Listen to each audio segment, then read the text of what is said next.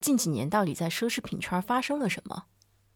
为什么像 Prada 这样的奢侈品牌会去做这样的快闪或者跨界的合作呢？Prada 这次做的厉害的点是，它本身这个东西就在那儿，它是那种熟悉又新鲜的感觉。我觉得从 ROI 的角度来讲，它绝对是一个很厉害的一波 campaign。其他国家其实做的没有像中国的流量特别大，你去小红书、去朋友圈就到处都是，就都是自来水。可能本身跟建筑空间去合作就是一个很 sexy 的事情啊。下一个营销风向叫建筑空间艺术营销，对，Prada 是一个引子。我觉得这一期 Prada 必须得赞助一下我们三个。大家好，这里是 N 二公社，让灵感点亮生活。这是一个由不同领域的伙伴畅谈有趣话题的平台。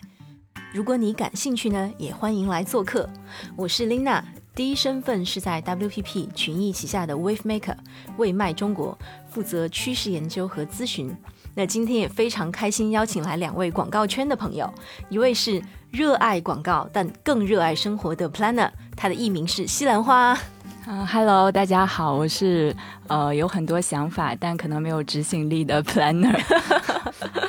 西兰花同学非常的可爱啊。另一位是潜伏在广告圈的时尚 KOL Sasha。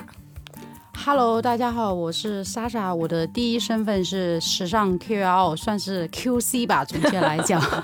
第二身份是 LB 的策略。谢谢大家。嗯，莎莎有一个呃很多广告人会知道的自媒体号叫 White Face，嗯，冷面 时尚警察 啊。谢谢大家。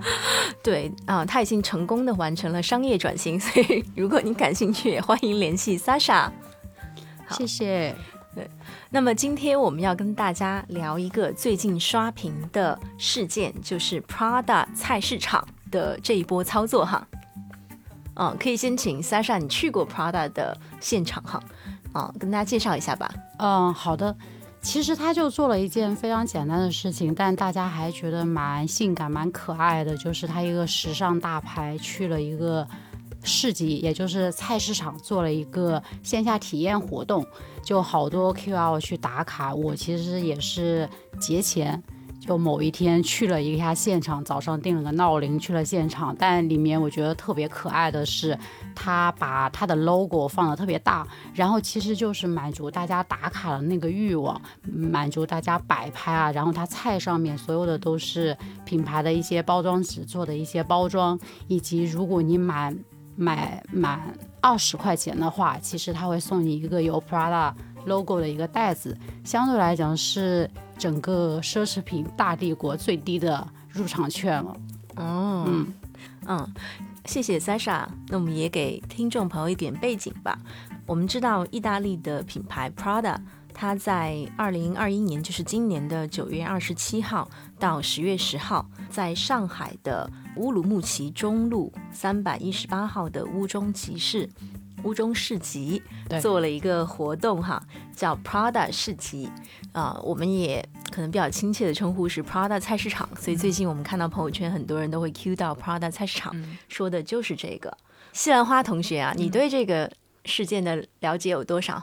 其实呢，我本身是一个只在网上看到这个事件的人，就我没有亲身去体验了。但是朋友圈很多朋友啊，包括小红书上看到很多 KOL 像 Sasha 这样的，就 是种草的文章。我觉得近几年，呃。特别能看到的就是那些国际的大牌非常本土化的营销的这件事情，但是有各种各样的方式。嗯，那我猜就是，嗯，在中国这个市场，就是对于奢侈品来说，一定是一个非常非常大的就是生意来源，因为就是疫情的关系，好像国外的那种销量都在下降，但是中国是上涨的。我觉得是因为这样，他们越来越关注就是在中国如何做好本土化。其实我觉得就是。就是前几年是那种他们在产品上就是 CNY 时候放个猪啊什么的，但是其实反响并不好，因为就是做出来是很丑的，很生硬。对，然后他们他们就是呃想 local 化，但是没找对方向。但是我觉得今年就是菜市场这件事情，就是呃做的非常的厉害的点就在于，嗯，他找了一个跟自己非常两极化的，就是菜市场本来大家觉得是很土味的，然后很接地气的，然后但是他做了之后呢，并没有让他的品牌变得土味，反而让觉大家觉得菜市场变时尚了，然后就也并没有降低它品牌的呃逼格，然后。让它的品牌更有就是这种温度了，我觉得这个是厉害的一个营销点了。对，嗯，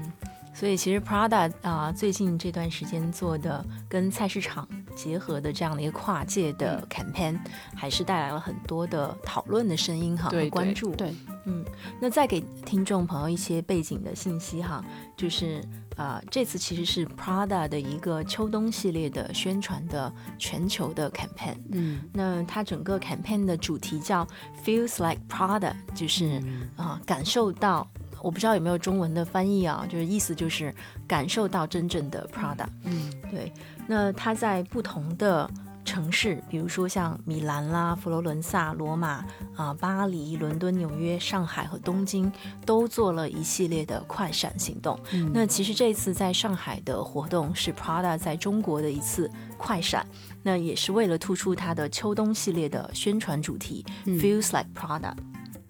对，那么近几年到底在奢侈品圈发生了什么？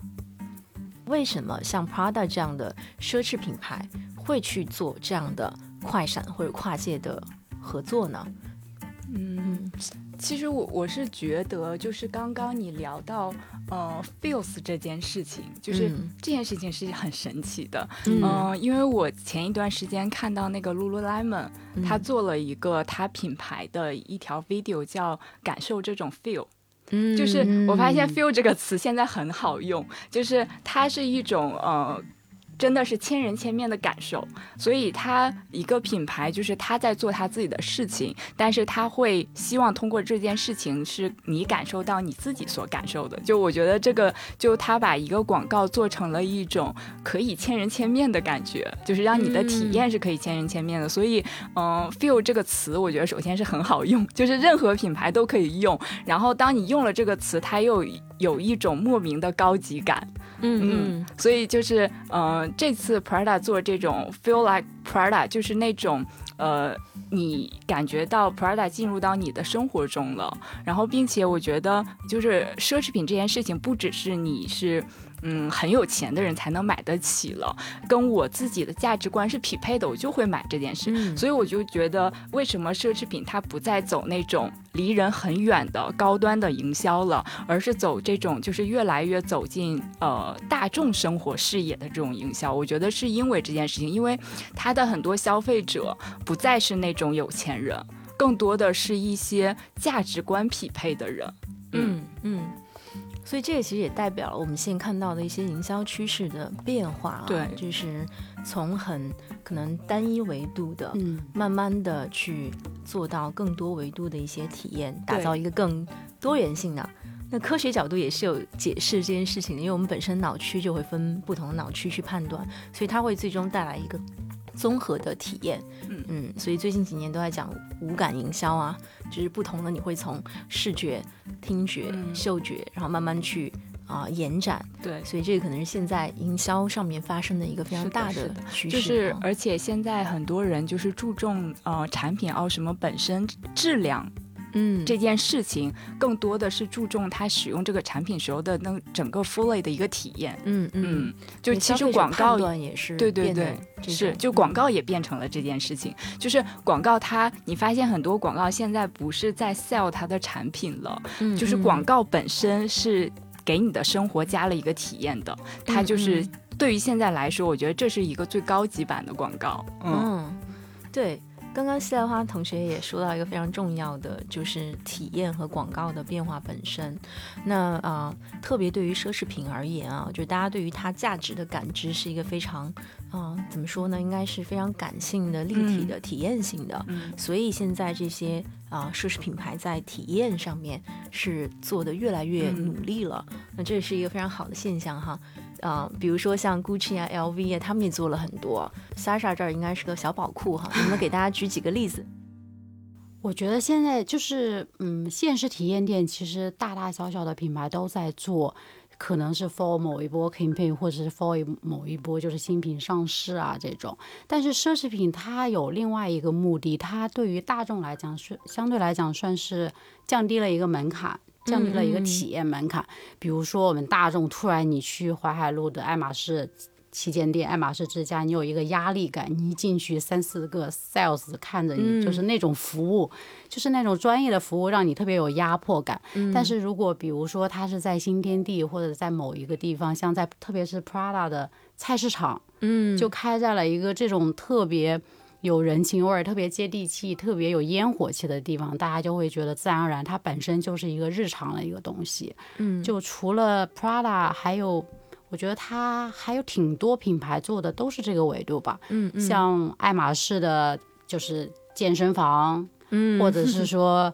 LV 的，它是去到每个城市，他会看见武汉，看见杭州，它其实也是一个贴近于当地城市文化的一个东西。嗯但我还是会觉得它其实还是一个所谓的商业行为，它、嗯嗯特别是在 LV，LV 我我是去了杭州那个那个大的一个一个，它是在杭嗯、西湖旁边，但它就是很巧妙的是，它搭了一个很小的一个体验店，但它把里面的故事啊一些经典的产品放进去，但很聪明的一点就是它二十米以内就有一个 L 的店。嗯，就他就嗯会让你看完之后立刻就导流到了店铺去买。然后我当时是发现，其实，在那边还是有很多人排队。它疫情是一方面了，疫情它会保证大家健康，人数比较少。还有一个就是它还是就是保证一个体验感。就比如说你去香奈儿，它也是会限人的。嗯嗯，对，对，香奈儿也是啊，最近几年也在做这个香奈儿快闪店，包括 Tiffany 也有 Tiffany Cafe，、嗯，就是这几年奢侈品还是做的挺多的尝试哈。嗯对，嗯但相对来讲，Prada 我看到一个段子，也不叫段子吧，就大家开玩笑是说，就是大家会以为奢侈品，比如说金字塔底端做到丝巾这一类的，就是已经是很低的门槛，像 LV 一个丝巾也就对。嗯口红，对，嗯像口红，GUCCI 也出了口红，几百块一支，或者是丝巾也就一千八左右。但是他们开玩笑会说，原来金字塔下面还有一个海平面以下的是菜市场，嗯，因为你嗯只要在乌中市集买二十块钱，他就会给你一个袋子，那个袋子上会有一个很大的 logo，就是很多人就会开玩笑说那个菜是不是很贵？其实菜还是正常的价格。嗯嗯嗯，所以刚刚啊、呃我们有聊到的，就是最近几年非常流行的趋势啊，就是奢侈品会去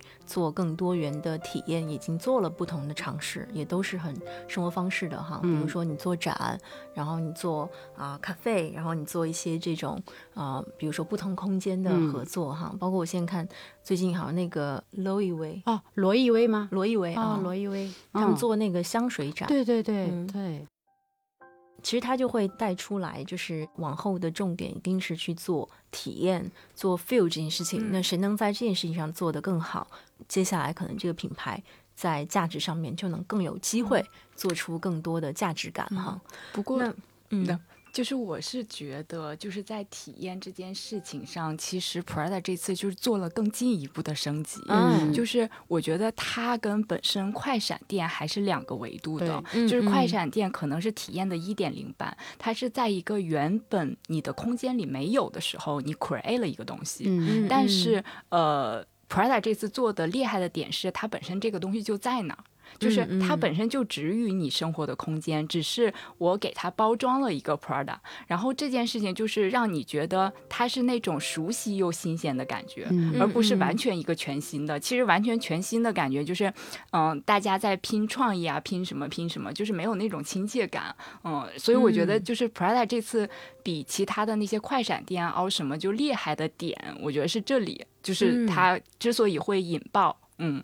它应该就是强调的是融入吧，就是 feel。我前两天去那个前滩太古里，它的那个 slogan 就是呃呃 feel well，嗯。就他也是在讲这个东西，他应该 feel well，对，嗯，它就是让居住更美好的大概的意思。也是 Prada 的，不是，它是就是前滩太古里哦太古里的宣传。的对对对，哦它整个大的 slogan 就是因为它还有好大一部分店铺没有开，就是没有开的店铺的周围会有这种大的 slogan，就会看到嗯它的那个。呃，整个大的建筑，它也是在讲的是融入社区，它竟然在整个建筑里面有有跑道，嗯嗯，它就是会让周围的人晚上吃完饭之后，比如说之前有人去公园跳广场舞，这边它就会设置跑道让大家去来跑步，就是它有很好玩的那种标贴，说喝完酒就是跑完步再来一杯啤酒，嗯。就是把这种消费融入到大家的日常的生活里面去。就是我觉得它是一种很 soft 的融入方式，就比如说快闪店什么，对于我来说可能是很硬的融入方式，嗯我觉得这个嗯还是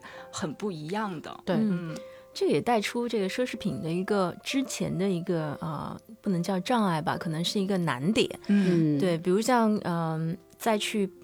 保护这个奢侈品品牌本身的考虑，所以你看过往做广告，嗯。奢侈品品牌对于自己的广告露出的环境要求啊，嗯，然后对于自己的整个的调性都是把控最严的，基本上。嗯。除了法规层面的原因，但是其实它会有整个品牌调性是非常强的，所以他在去做跨界合作的时候，嗯。本身内心设置的门槛就会高。嗯。所以你看到很多都是从零开始去创造，嗯。那也是保持了这个品牌的一个一致性哈。那这一次我们看到的 Prada 是打破了嗯本身、呃原有的做法，还是更多的还是融入到了一个现有的场景里面。嗯那你们觉得这样的这个做法本身，就是他在营销圈也是掀起一个波澜的嘛？对，对 褒贬不一。对对这样做法我们啊、你们会觉得他为什么会就是获得了这么多专业人士的关注啊？我觉得首先他这件事情是激发了。最大众的情绪的，嗯就是它是可以触达到很呃，就是应该说是层级很广，嗯，所以就是就像说的，就是破圈嘛。我觉得它是破圈可能很成功的。比如说刚刚举的一些例子，做一些咖啡厅啊什么这种，嗯就你就会觉得他们本身是很 match 很搭，就觉得还好，就是它没有那种新鲜的给你嗯 shock 的感觉。对嗯，嗯就是所以首先我觉得它这个做。菜市场本身这件事情，呃、嗯这个创意是非常的有新鲜感的，对，有反差性的，嗯，所以说，嗯、大家就会很关注。当然，我觉得褒贬不一是，嗯，有些人觉得站在专业的角度，那他为他品牌带来了什么啊，或者等等的，可能会有这些思考吧。那我对于我来说，我觉得，呃，就是看他品牌的目的是什么，就是他可能就是想触及到很广很广的一群人，因为他发现他的生意来源，就像我刚刚说的，已经不只是那些。本来在买奢侈品的人了，可能更多的是我能买得起奢侈品，但是我取决于我买哪个。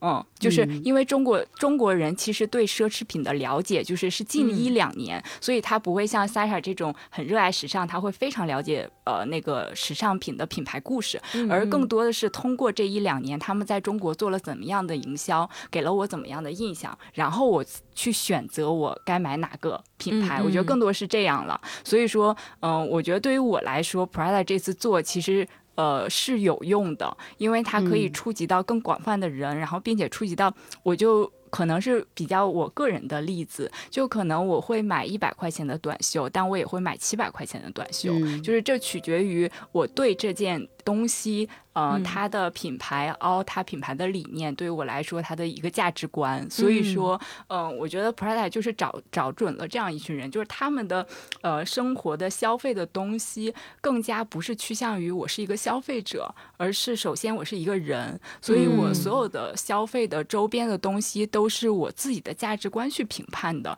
而不是说这个消费市场给予消费者的一些呃关于钱的这个层面的一个价值评估。嗯。嗯。哎，刚刚说到这个，我觉得还蛮有意思的，就是西兰花小姐说到人这个概念，因为现在的 Prada 的就是创意总监 Musia Prada 女士，她曾经提了一个很好的观点，她说当代的营销把所谓的九零后或者是八五后定义为千禧一代，嗯，并没有把他们当做，她只是把它当做一个消费者，我要打他们，我当做一个代际，对，嗯。我要用各种营销方式收割他们，用用中国的话来讲，就收割他们。但是其实，首先他们是一个个体，他们是一个人，你没有办法说把这一代人就是很粗暴的归类为千禧一代，因为他们每一个人都是有性格的。所以虽然说就是这个活动吧，小活动褒贬不一，我觉得。但是他这一点确实是做到了，就是人这个概念吧，就是顺应西兰花说的这个东西。然后我也是看到了很多，就是比如说广告圈里面对他的一些评价，但我是比较乐观的那种人，就是它是一个从零到一的一个东西，它就是尝试的总比没有试好，它是一个很好的开启。以及它确实是引来了大量的自来水，这是很多品牌羡慕的东西。对，就是你去到现场，因为我是很很很早就去了，你就会发现它确实是不太符合大众或者是说一个真的广告人期待的一个那种现场，因为它空间比较小，它做的一些装置也比较粗暴，但它确实是很你能很明显的看到它里面有很多穿着，一看就。不像日常就是去买菜的那种，一看，而且那些阿姨化妆化的非常的美，对，都是那种去摆 拍的，然后拿着菜各种各种找知识找光的那种，然后那阿姨也特别的懂经，阿姨就会直接说，我知道你们你们就是小红书上来的 QL，就是那里面的阿姨也特别的时髦，阿姨也知道 KOL 这个词，对对对 对对对，所以相对来讲，如果从我觉得从 ROI 的角度来讲，它绝对是一个很厉害的一波 campaign。对，而且相对来说，我觉得因为它是一个 global 的一个东西，它只要把它很巧妙的 local 化，就比如说它米兰找了。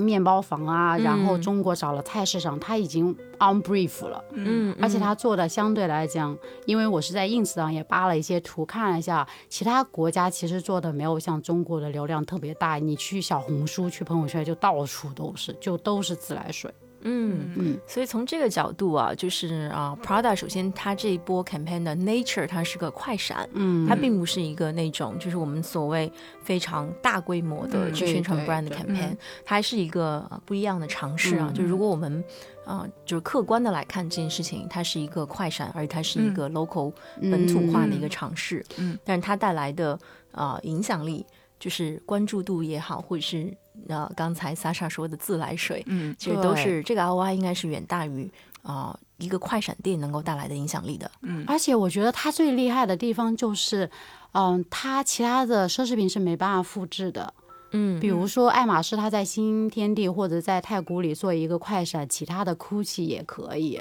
嗯，这只是场地费的问题。但是菜市场是一个很大的概念，就是它算是一个创意概念。就是它做了之后，如果爱马仕再去做这件事情，大家就会觉得很无聊，或者是说，就是那个差，就是那个悬念感就没有了。嗯，对，就是他是第一人，对，大家只会记住第一个。嗯，对。有一种先行者的优势哈，对对 对。刚才在聊的时候有带出一个大背景，就是嗯，其实，在我们知道，在呃国内的消费者，我们是从一七年左右完成城市群体的中产化意识的转型嘛，所以在这个过程之中，包括从一七年往后走，我们会看到大家对于这种不同的文化开始有更多的关注了。那以前。在呃，再早啊，一零年前后，满大街都是大 logo，就非常的 common，对不对？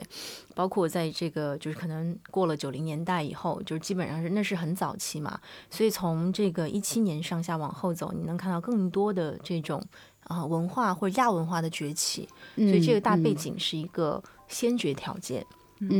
那在这样的这个大背景之下呢，奢侈品品牌也是更多在去做文化建设的。其实不光奢侈品，其他也是一样的。比如说车，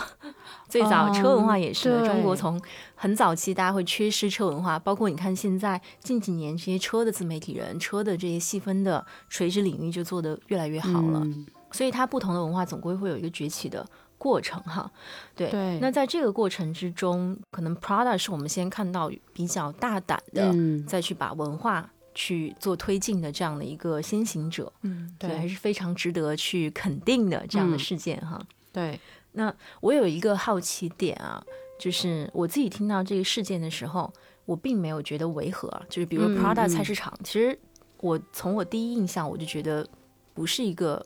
不融合的概念啊。所以刚刚 Sasha 也提到它的不可复制性，就这个我觉得挺有意思的。嗯就是为什么 Prada 能做这件事情？对，我觉得 Prada 是一个特别有意义的一个嗯品牌，所以有很多就不不算自夸了。我觉得很多 高知女性很喜欢的一个原因，是因为喜欢她目前的一个创意总监，就是她创始人的外孙女。她其实是一个政治学背景，之前是真的为了一些啊、自由啊或者干嘛一些公益性的一些东西去街上游行的。后来是因为她外祖父的一个品牌需要继承人，她就接了这个盘。嗯，我特别好奇的就是这个为什么 Prada 能做这件事情？如果一开始听到的是别的品牌加菜市场，会不会有 Prada 做这件事情这么和谐？啊，Sasha 有讲的是 Prada 本身就嗯具有这样的 nature 哈、这样的这个先觉的这样的品牌基因。我在网上也看到一段话，他在讲就是 Prada。他说，Prada 一直都秉承着时装不应该是高高在上，而应该是服务于生活的理念。所以啊、他在营销上面也倾向于去传递一种时尚不止步于高级秀场，它其实也存在于生活的方方面面。那这个是网络的引用哈，所以这一点就已经跟其他的奢侈品牌很不一样了，比较经典 image 的这样的时尚呃这样的奢侈品牌，很多还是讲传承啊，讲这个故事啊，这种可能比较高冷的距离感的这样的、嗯这样的感觉。但 Prada 它的宗旨可能就不太一样，所以呃，刚才 Sasha 有介绍，作为这个 Prada 的核心掌舵人哈，他自己本身就会去做很多非常非常现代价值观的一些事情，对，比如游行、彼此自由。他们这次秋冬系列主题叫 Beyond the Line，所以他自己可能也会做很多的突破边界的事情。嗯，西兰花，你觉得啊，就是你在听到 Prada 菜市场或 Prada 市集的时候，你当时第一印象是什么？我觉得，嗯，那对我来说，他就是一直很赶，嗯，就是嗯比较敢于的敢，哈，嗯，对，敢于的敢，然后一直呃比较先锋，就是他提出的一些理念或者什么，可能都会比较先锋。还有个就是，嗯，我觉得刚刚 Sasha 那个很有意思，就是呃，就是提到说他们比较是那种呃破圈儿，然后热爱生活，我是觉得它相对来讲，相对于比如说 LV，它早些年很早就找了，就做了各种跨界，二零一四年就做了虚拟偶像，Prada 是在这类营销上面是慢半拍的，它是很晚很晚之后才找了蔡徐坤做代言人，嗯。但是他在一些很先锋的内容上面做的特别的早，就他是他算是一个很好的代表吧，整个奢侈领域、奢侈品领域里面一个代表，就他他算是奢侈品领域里面的一个引领者。嗯，对所以先锋性是有的，嗯所以他做这件事情，可能你会觉得两个调性差别很大，但是你不会觉得概念上有违和感。嗯，对，所以这个是一个啊非常巧妙的一个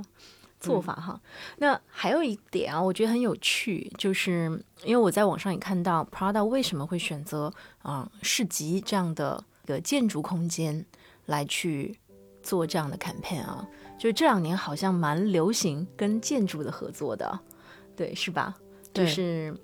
而且很多的品牌都在做空间体验啊，嗯嗯，这个是一个什么样的一种趋势呢？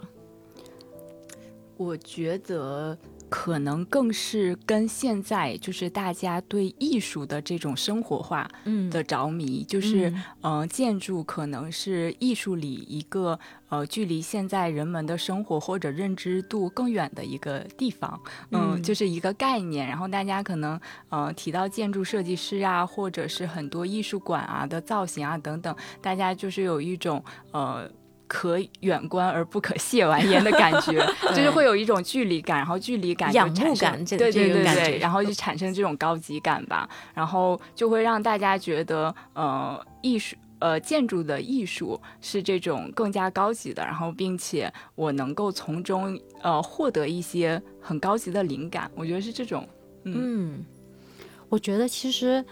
我们其实日常居住的就是在一个空间里面，但我们就是习以为常了，就是感受不到它。当你抽离出来，比如说像他们做了一个菜市场，或者是我们去一个博物馆里面体验一个安藤忠雄的这样的一个展，你就会是。以一另外一个角色吧，就是一个体验者的角色。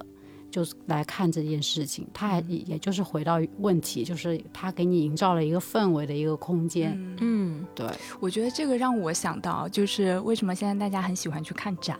然后包括就是 UCCA 最近就是很火嘛，嗯。就是作为一个呃艺术展的这种机构，它可以不断的跨界，然后跟跟各种各样的品牌，然后各种各样的主题去办一个展。那我觉得呃，可能是现在大家在现实世界里感受的是现实的一种氛围，但是嗯在一个艺术展或者是一个跟现实呃不太一样的一个空间里，他可以体会到另一种人生的状态。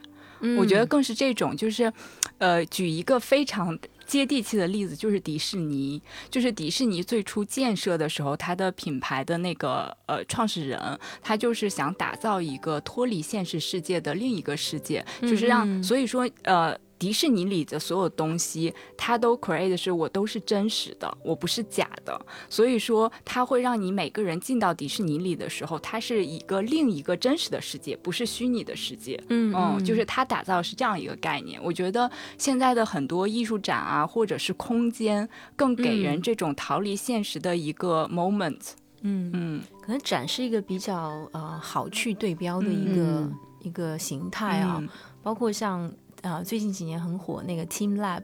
哦也是一种抽离，它是从你实际现有生活中抽离嗯到另外一个想象的世界，嗯，然后透但过科它又技来很沉浸式，对对。对，很重要。我还蛮喜欢 Team Lab 的，嗯就对很有冲击力的那种感觉。嗯对，包括后来也有去一些展，它有那种就是味道的展，又有那种就是综合体验的，嗯也有偏嗯未来科技的一些。对，是所以展可能就体现了对于我们对于体验，啊、这样的一个这个很好的一个对标哈。嗯所以品牌其实也在用这样的一些形式来去丰富它的体验。嗯对，嗯，好，空间本身啊，啊、我自己也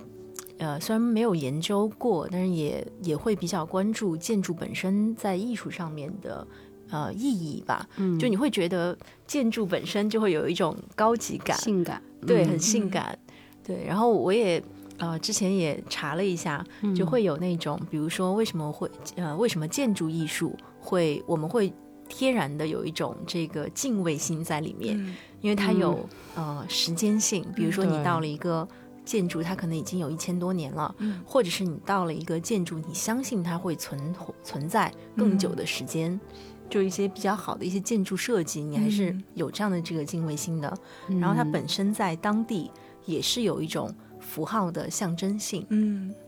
所以很多的地标也都是建筑去去承载这个角色的。嗯嗯，所以本身建筑本身就会有这样的这个敬畏心，再加上大家刚才聊的这个空间。给到我们的这种嗯多元的体验哈，所以它就很妙，产生一种化学反应。嗯，就是你刚刚提到的那个时间性的时候，让我想到了一个就是故事。因为就是你会发现各种品牌啊等等，他们在吸引消费者的时候，都是呃 create 一个很性感的品牌故事。那嗯其实一个建筑，呃，它存活的时间越久，就证明它这个建筑经历或者是留存的故事就更多。就是嗯你为什么很多人就是会喜欢历史？因为历史那个故事性会让大家很着迷，所以我觉得嗯可能就是建筑本身，呃，时间性就为它建造了一个它可以存留，或者是给你很多故事的想象空间的这种感觉。嗯嗯哇，这个真的说的非常好。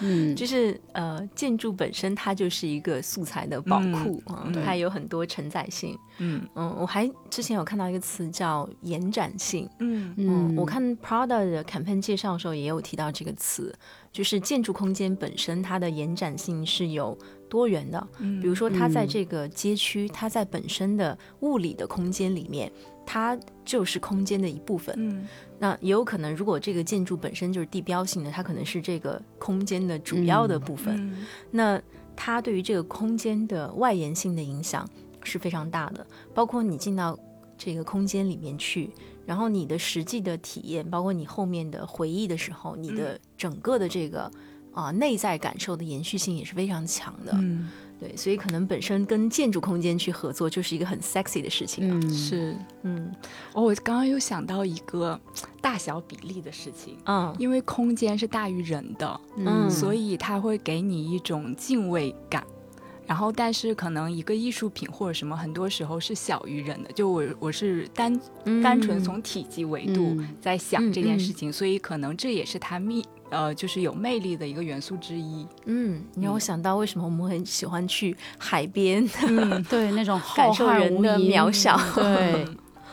哦，真的，所以你到了像教堂这种大空间的地方，包括像那种大的寺庙，嗯。你就有一种敬畏心就起来了。对对对，嗯。就它的年代感、那种陌生感、那种冲撞力，就会让你觉得还蛮酷的。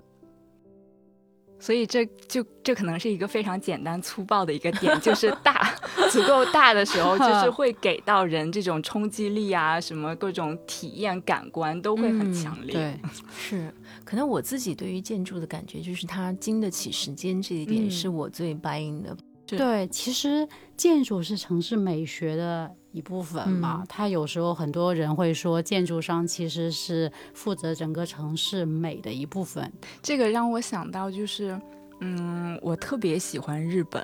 就是嗯。因为我觉得日本的美学就存在于它城市里的每一个建筑。就是我当时我印象最深的就是我去了一个热海一个小镇，它就是一个非常非常小的镇，然后嗯。基本上都是当地人，但是它那个小镇里的每个房子都非常好看，然后每个房子它都是自己家里可以随意在外面涂抹啊，或者是装饰，然后你会发现它每个门口摆的花或者是底赞的那些小 elements 都会不一样，然后整体感觉又是一个非常和谐的城市。又非常日本，对，非常日本，就是它里面，就我非常喜欢日本人，就是用色啊，然后它整个嗯它设计那个房子和那个小镇，你会发现每个人都是生活在美学空间里的。对，嗯我觉得就像刚刚 Lina 提的，二零一七年是中国人的一个分水岭。但相对来讲，中国的文化输出还挺弱的，就是嗯输出到欧美啊那种。但日本就非常非常厉害，像西部世界那种大剧里面，背后都很有日本武士文化，他们输出特别的完整。比如说一些奢侈品，他们本身是想拍一些亚洲文化的东西，还我记得是吧，有一年还专门来到北京，去了天安门，然后采了很多景带回去做了一季秀。他所有的扇子啊、帽子啊做出来全部都是日本的，嗯，对他们会不了解中国文化。对，嗯也是从另外一个方面是说日本的文化输出就是很完整、嗯很体系化，特别厉害。嗯，嗯，哪天我们应该再聊一期文化输出啊？不过刚刚聊一下，我觉得我们对这期主题应该叫下一个营销风向，哦叫建筑空间艺术营销。对，Prada 是一个引子。嗯，所以我们接下来还会啊、呃挺期待未来的，因为本身建筑就是一个非常多样性的存在，对。它会跟啊、呃国家的文化还有地域文化高度相口相关，嗯。也有时间性在里面，对。也有个人色彩，因为嗯。建筑师就差别很大，所以品牌去合作的空间未来是非常大的。嗯。嗯，好，哇，真的太棒了。那还有一个我觉得很好奇的是，为什么是菜市场？这么有烟火气的地方来选择做建筑空间的呃合作啊？我觉得菜市场是一个最近两年火起来的一个营销概念吧。嗯它不只是一个场地，也不是一个简单的空间。我最早知道它是那个薛兆丰的经济学，嗯就是他出了一本书，然后他本身是一个经济学家，一个作者，但他也是他的目标也很简单粗暴，我就是为了推广经济学这一个严肃的一个科学，但是我也要卖书。我记得他们有一篇文章很详细的说了这件事情，他们说为什么选择菜市场这个概念，是因为。他要选择在预算有限的前提下，他选择一个大众都比较熟知，然后不需要教育的一个符号。当大家提到菜市场是知道的，以及它有一个很巧妙的点是说，我要把我的经济学回到我经济学产生的地方，所以它就是特别巧妙了用了这个点。哦，它最原始的市场类型啊。对，就是它整个内部打造的也特别的经济学。另外一个是，嗯，就像宝马，其实早期其实它相对来讲是比 Prada 更早，一九年左右吧。宝马也做了这件做事情，但它跟 Prada 的意义我觉得不太一样，就是宝马可能做的是还是一个比较聚焦汽车圈层的一个东西。嗯，但就像刚刚西兰花说的，Prada 是做了一个破圈的一个东西。对，刚 Sasha 有讲，菜市场是一个很生活、很有烟火气的地方啊。就是这个到底是为什么这件事情会，就是它会变得很性感呢？就是这么有烟火气的事情，嗯，我不知道西兰花在听到菜市场，就是在你印象中啊，菜市场到底是一个什么样的存在？嗯，其实对于我来说，我觉得很多人认知都是一样的吧，就是菜市场一般都是老年人去的地方。然后菜市场为什么老年人喜欢去呢？我觉得还是因为性价比的原因，就菜市场菜会比超市的菜便宜，然后所以他们会赶着早去去。买，而且新鲜，对新鲜。还有另一个点就是这个，但是呃，对于很多年轻人来说，一我不能早起，二我觉得很麻烦，就是我一定会选择就是外卖送菜上门的这种方式，嗯，就是我也是，对，所以说菜市场它是对于一个年轻人来说是一个比较。嗯，古早的其实就是我们知道，但是我们没有真正的体验过。嗯，就是这样一个一个你熟悉又有点陌生的这个样一个地方，所以我觉得它对于年轻人的一个很大的吸引力是，嗯，它一直在那儿，但是我从来没去过。然后它就是我想象中的那样，然后它它突然跟一个他你从来没有不会想象过的一个。东西一个奢侈品去联名了，你就会有很大的一个好奇心去看吧，嗯。嗯，因为我觉得，呃，对于我来说，其实这个它跟菜市场本身的这件事情，可能也不一定是菜市场有什么很厉害的魅力，是本身它跟菜市场之后创造了不一样的魅力，就不是菜市场本身可能，就是就像他说的，宝马和菜市场可能就还好，嗯，然后我觉得就是他俩创造出那种魅力是。趣味性，就我觉得现在的人们生活中，呃，特别是就它听上去是一个非常 normal 的词，但是很少有营销真的能做到让你觉得真的有趣。所以我觉得像 Prada 做到了，给你的生活添加了一个趣味性，这一点其实是很难的。嗯，哎，这个说到这个，我觉得跟我们 N Two 公社的 宗旨很有很很一致啊，就是灵感源自于生活，灵感也反哺生活。可能我对菜市场的记忆跟你们不太一样，就是菜市场对我来说，它还是一个有象征意义的存在的。我原来会路过那种老的区街区，我不知道你们会有那种记忆没有？就比如说有嗯修鞋的、修钥匙的，有一些人在那里，包括做爆米花之类的。嗯，对，可能是我们原来那种嗯记忆。嗯，包括你会去看到这个爷爷奶奶、爸爸妈妈去菜市场买菜回来做饭，就是那种。啊，那种记忆是虽然有点遥远，但是还是蛮深刻的。就你看，像 Prada，就是这次在全球的操作，它还是比较贴我们生活中非常重要的元素。嗯，比如说像中国做的是买菜这件事情，对，嗯，就它还是很重要的一个存在。但是像刚西兰花说的，是不是可以有趣一些？嗯，呃，然后我看它那个是在米兰吧，应该是面包店是米兰对吗？是。所以你看，面包在国外的文化里面，它就是一个像。菜的包子，对对对对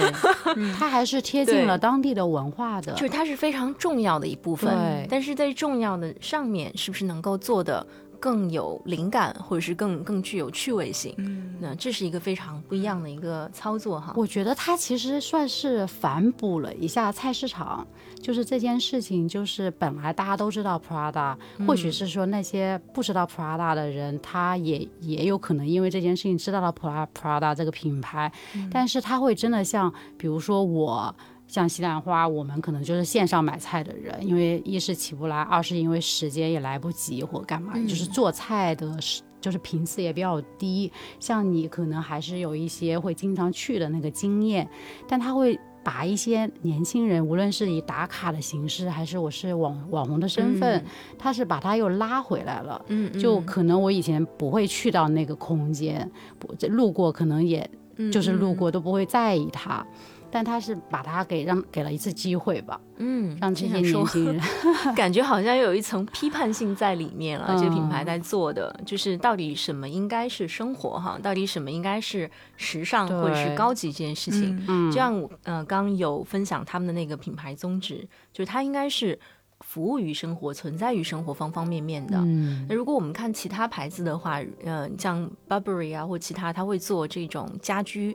对，包括现在流行时尚大牌是或者是奢侈品做家居，但它的那种渗透还是以一种比较就是传统的奢侈品做这件事情的逻辑去渗透的。对对但是像呃 Prada 这次很很先锋性的去做，真的生活中很很有烟火气的这部分，真的还是蛮不一样的一个做法。对，像其他品牌可能还是服务于有钱人，嗯。像爱马仕做各种家居。嗯 LV 出各种灯啊，这种嗯。都非常贵，嗯。但 Prada 算是，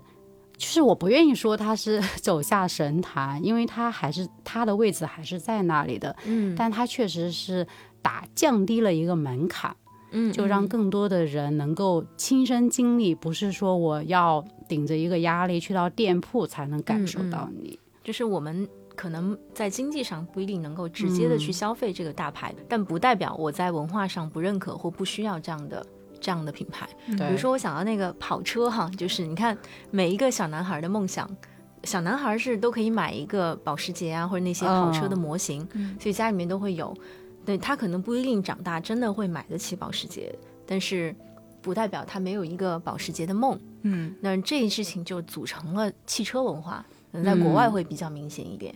所以，当我们今天看到这些呃高端的奢侈品品牌的时候，可能再往后面，再过十年二十年，啊、我们相信一定会有更多的品牌去。啊、突破自己的边界，去做更多的形式融入生活哈，所以未来就可能更多的会形成这样的时尚文化，或者是这个奢侈品的，嗯，它可能不一定叫奢侈品了，但它是一种特殊的文化存在。对嗯，哇，感觉另外一种文化要崛起了。对，而且我觉得文化就是一个文化可以久，然后可以被更多人喜欢，还是需要更多的人去传播的。就我感觉特别像那个。偶像与粉丝，就可能很多人是事业粉，真的会为你花钱的，但很多人就是一个 content 的传播粉，但是这种也是更加需要的，嗯，嗯就是文化其实也是这样，就像你刚刚说，我不一定买得起保时捷，但是我我喜欢保时捷，然后并且嗯。喜欢它的文化啊等等。那对于他来说，我呃我也是一个帮助他散播这种文化的一个种子。嗯或者他也是在孵化下一代的消费者。嗯就是他暂时的可能买不起，或者是嗯不需要，但我嗯知道，因为这件事情知道了他的文化背景、品牌故事，我下次就放在心里了，我可能下一次就会买。嗯，可能从年龄的角度啊，嗯真正真正这个有经济实力爆发，通常要在三四十岁嗯以后了。嗯，除非是二代去听。好，所以我们呃三位都会觉得 Prada 的这一波操作是啊、呃挺具有先锋意义的。好，那我有看到 Prada 啊、接下来比如说这一波操作是跟建筑艺术的融合，所以它在概念上就会有建筑、有空间、有延续性，也有解构重构这样的关键词在里面啊。对，那下一波像啊、呃看到二零二二年在 Prada 春夏的这个主题，它是更多更未来感的一些概念，比如说它会谈到平行空间，然后它会谈到与未来的对话。如果我们从这一步往后去展望的话，你觉得接下来可能奢侈品也好，或者时尚品牌也好，接下来我们觉得可能哪个领域或者做什么样的事情会更多的被看到呢？我觉得从当下也不是当下吧，应该说再往后推，往往前就往后推，大家都已经开始做虚拟世界这件事情了。嗯其实无论是比特币也好，或者是是 NFT 啊、元宇宙，最近元宇宙好像被提的特别多，因为嗯。对于现在的，特别是 Z 时代来讲，他可能在爸爸妈妈面前是一个身份，他跟他朋友圈是一个身份，嗯。他每一个身份代表的都是他自己，他也需要在特别，比如说游戏的世界里面，又是另外一个身份。嗯，不一样的圈子是有一个不一样的帽子的。嗯，对，我们在时尚的品牌或者高端的品牌里面，会更容易看到这种嗯未来感的东西。这个是不是就是跟品牌本身的属性有关？因为他们本身就要去引领，嗯引领一些观念也好，价值观也好。我是觉得就是最。单纯的，我是发现从好多年前，特别是以香奈儿为主的一些品牌，就是老佛爷还在世的时候，大家已经把一个秀场在保持品牌调性的前提之下，它的很大的一部分的重心已经放在了秀场的装置上面。嗯，就比如说，它某一季已经把一些啊机器人啊，或者一些大的数据中心摆在了一个舞台上面，或者每年大家搞笑版说。呃，Met Gala 就是时尚圈里面的春晚，它其实你从它的四三 D 的一些衣服或者是一些很先锋的一些装置上面来看，就已经可以看出一个很大的未来感了。它不只是说在讲面料本身，嗯嗯，对。所以本身这种引领性就是啊，给到他们的粉丝去 follow 这个品牌很重要的原因，就是我到底去 follow 的是什么，我认可的那一部分，怎么样能够指引我作为一个个体去往前发展。对，如果我们来看香奈儿本身，原来最早的故事就是那时候讲这个性别平权、女性女性独立，嗯，在当年还是非常非常有先锋意义的。对，让女性穿裤子，对，非常经典，很厉害。对，嗯，所以呃，可能在独立这件事情才会继续讲的时候，那接下来他们就会去要去参与到未来的话题，可能会要去重建或引领未来的一些价值观。嗯，那我们相信，因为虚拟世界崛起，真正崛起以后，可能会有一些不同的价值体系会起来。嗯，所以跟未来的参与跟对话，或者是参与到未来的啊。重构上面，这个就是奢侈品品牌无论去做什么尝试，一个最大的一个一个原则了。可能，嗯，对，正好看到那个 LV 也出了一个绘本啊，嗯，就是讲二十二世纪虚构的故事，所以未来很近。那我们也期待这些奢侈品品牌或者时尚品牌有更多的有正向意义的作为。嗯嗯。那么除了参与到未来的。价值重构这件事情上呢，很多的品牌也在积极的去去重温历史，或者是去保留经典的时间的印记啊啊！无论是奢侈品品牌，还是在其他的品牌上，我们都看到有越来越多的作为了。我们去保护历史、重建历史，或者与历史对话，也是另外一个很重要的方面啊。Sasha 有提到关于 Prada 另外一个操作啊，就是在上海的 Prada 荣宅，这个可以跟大家介绍一下吗？嗯，Prada 荣宅是在陕西北路上面的一个呃小洋房吧，一个别墅，它是荣氏家族荣中敬的故居。嗯，它是现在是所属权是上海市政府的。它很厉害的地方是说，它租了十年，它用了六年的时间，以旧修旧的形式，把它真的恢复成了当年荣先生他们一家住的时候的那个样貌，而且它。更友好的是，他日常会敞开大门，让大众，比如说他会邀请一些很厉害的艺术家做一些很好玩的展览，大家会以五十块、六十块的这种很低廉的门价买到一个入场券，大家会进去感受一下当年荣氏家族他们住的那个空间到底是什么样子的。嗯，但是 Prada 为什么会做这样的事情呢？它其实有一个很大的背景吧，它不只是说在中国保护了，嗯，荣宅这样的一个有历史意义、有故事性的这样的建筑，它在全球，包括它在米兰的一个总部，它都是一些古老的一些建筑，它会花大量的时间、金钱来修复它们。工艺吧，不只是他们家在做，像 LV 啊、爱马仕，我相信都在从不不同的领域来切入。嗯嗯，像 Prada 就是主要的核心在做古老建筑的一个保护，我觉得它其实更偏向于一个品牌的一个延伸。它其实不只是说我就卖包卖高跟鞋就够了，因为相对来讲，它是一个一九一三年创的品牌，它是有一个历史沉淀的。它自己的历史沉淀的背后，其实跟那些需要保护的建筑其实是有一个相呼应的。就它保护别人，当代人可能也在保护 Prada 这个品牌。嗯嗯，这个说的很好啊，就是它会有。很大的文化传承性在里面，对，所以透过去保护历史或保护历史建筑，嗯，本身也是有另外一个品牌的层面在里面。对对，呃，奢侈品牌一定绕不开传承这个词的。对，我觉得它跟当下大家很流行或者是很喜欢讨论的那种爆款啊、新兴品牌，它没有所谓的 branding 概念，但它产品卖得非常好。很多时候它只是一个昙花一现的一个东西。嗯，但是像有他们这种历史沉淀、有这种家族基因，特别像爱马仕，他当时说他们的品牌最大的区别就是它是一个家族性的，所谓的家族传承，它有一个很核心的力量，我是要一致对外的。它其实有了这种历史沉淀时间的一个累积，它不会像那种新兴的爆品就很容易丢丢掉市场、丢掉人群，因为它是有一股很强大的一个忠诚度来保护它的。